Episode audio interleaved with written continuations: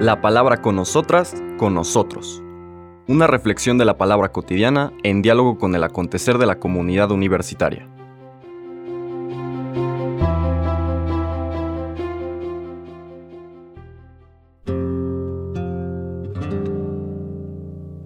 Hola, buenos días. Bienvenidas, bienvenidos a la palabra con nosotras, con nosotros.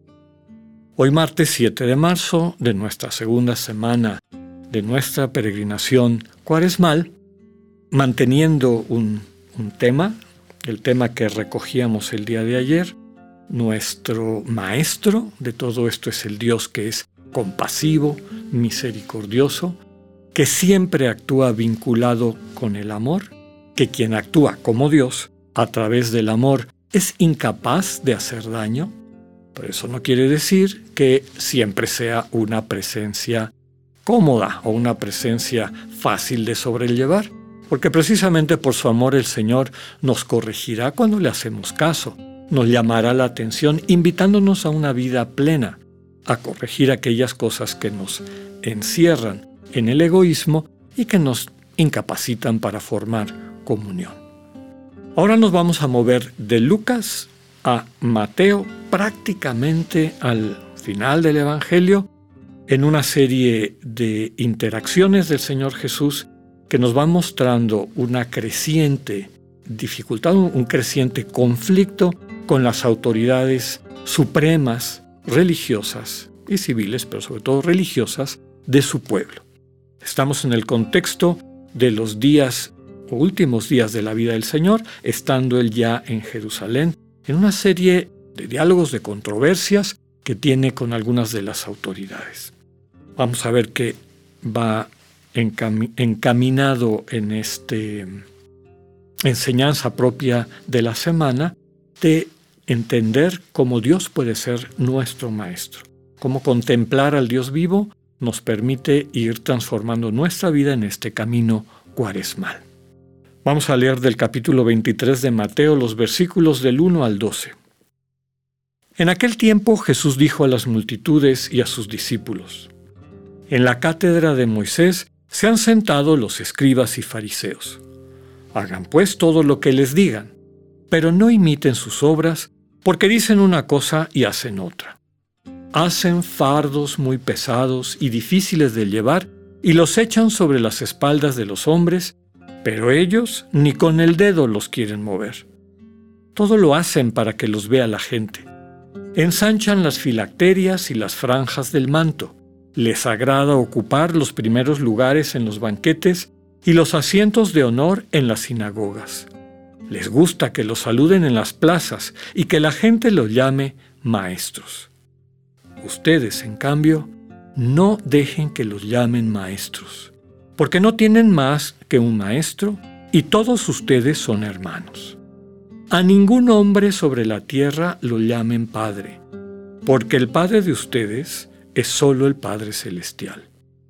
No se dejen llamar guías, porque el guía de ustedes es solamente Cristo. Que el mayor de entre ustedes sea su servidor, porque el que se enaltece será humillado, y el que se humilla será enaltecido palabra del Señor. Este texto que seguramente han escuchado todas y todos ustedes, fíjense que es propio de Mateo y es parte de la catequesis de Mateo. Recuerden que Mateo está tratando, está muy ocupado de clarificar para su audiencia y desde luego desde la experiencia propia de la comunidad cristiana de origen judío, en la que nace este Evangelio, que esa comunidad es la legítima heredera del reino de Dios, es decir, la legítima heredera de las promesas de Dios al pueblo de Israel. Y a lo largo de todo su Evangelio ha estado tratando de subrayar que Jesús es el nuevo y definitivo Moisés, porque no solamente es un profeta, es el Mesías, es el enviado de Dios. Bien, por esas razones, vemos que Mateo, aunque denuncia a las autoridades, podemos decir tal como aparece en el texto que acabamos de escuchar, denuncia a los que están sentados en la cátedra de Moisés, porque son hipócritas, porque hacen cosas que ellos no están o, exigen que hagan los demás cosas que ellos no están dispuestos a hacer y que lo único que buscan es alimentar sus egos cuando la gente los reconoce como superiores o como puros o como observantes. Es una crítica a esas autoridades en ese momento. Pero por otro lado, Mateo subraya la importancia, importancia de la cátedra de Moisés, es decir, de la enseñanza de Moisés, recordando que cátedra hace referencia a un tipo de silla en la cual se sentaban los maestros, la silla del maestro, la silla del que enseña. De una manera simbólica está diciendo eso que enseñó Moisés, háganle caso, pero no imiten a los que ahora interpretan lo que enseñó Moisés. Entonces, esto es propio de Mateo. Como también propio de Mateo es esa segunda parte, la invitación a que a nadie se le llame maestro, algo muy común en el judaísmo de la época, rabí. Rabí era el que enseñaba a la gente. Y la mayor parte de las personas que querían adentrarse en la interpretación correcta, sana, de la Torá, de la ley, para poder servir así a su pueblo. Con interpretaciones correctas, pues se acercaban a un rabí. En la comunidad de Mateo ya no hay rabí. No dejen que los llamen maestros, rabí, porque no tienen más que un maestro, un maestro que se escribe con M mayúscula. Y claro, en la teología de Mateo está hablando de Dios Padre. Ese es su maestro, no hay otro maestro. Y desde luego ese Dios que no solamente es una realidad externa, sino que habla desde el corazón, es al que tenemos que escuchar de cara a nuestra vida, a lo que nos rodea, a las decisiones que vamos tomando. Todos son hermanos, no hay maestros y aprendices. Todos somos aprendices de un único maestro que es Dios y debemos de tratarnos mutuamente como hermanas y hermanos. Mateo también es el único que dice aquello de que a ningún hombre sobre la tierra lo llamen Padre, porque el Padre de ustedes es solo el Padre Celestial.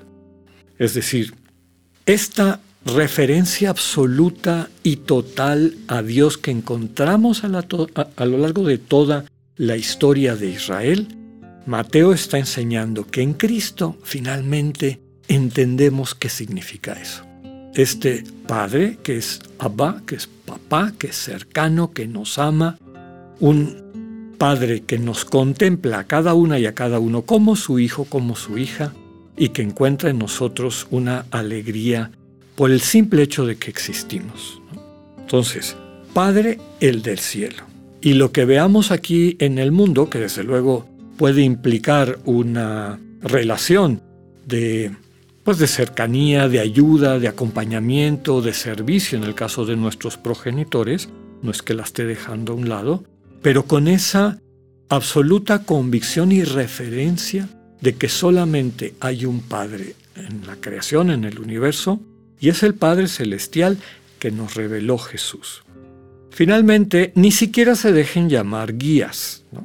Esto me da un poco de, pues no sé, como de consideración cuando algunos hermanos de otras tradiciones cristianas critican al mundo jerárquico católico cuando dicen, ¿cómo ustedes dicen padre a los sacerdotes si en la Biblia dice que no se le debe decir padre a nadie en la tierra? Bueno, pues ni siquiera guías.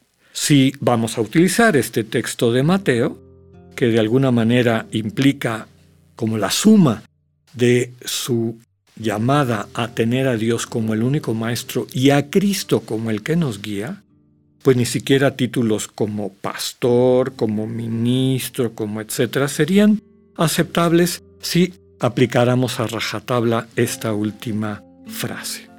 ¿Cuál es la invitación? Dios es tu único maestro. No hay más maestro. Dios es tu único Padre con esa emoción que muchas y muchos sentimos desde la infancia de quererte parecer a tu papá, cuando éramos pequeñitos, jugar a lo que era tu papá, etc. Es ese movimiento interno propio del ser humano, dirígelo a Dios. Él es tu papá, Él es tu maestro. Y quien te va a guiar a esa plenitud de la sabiduría es Cristo. Que tengan un buen día, Dios con ustedes.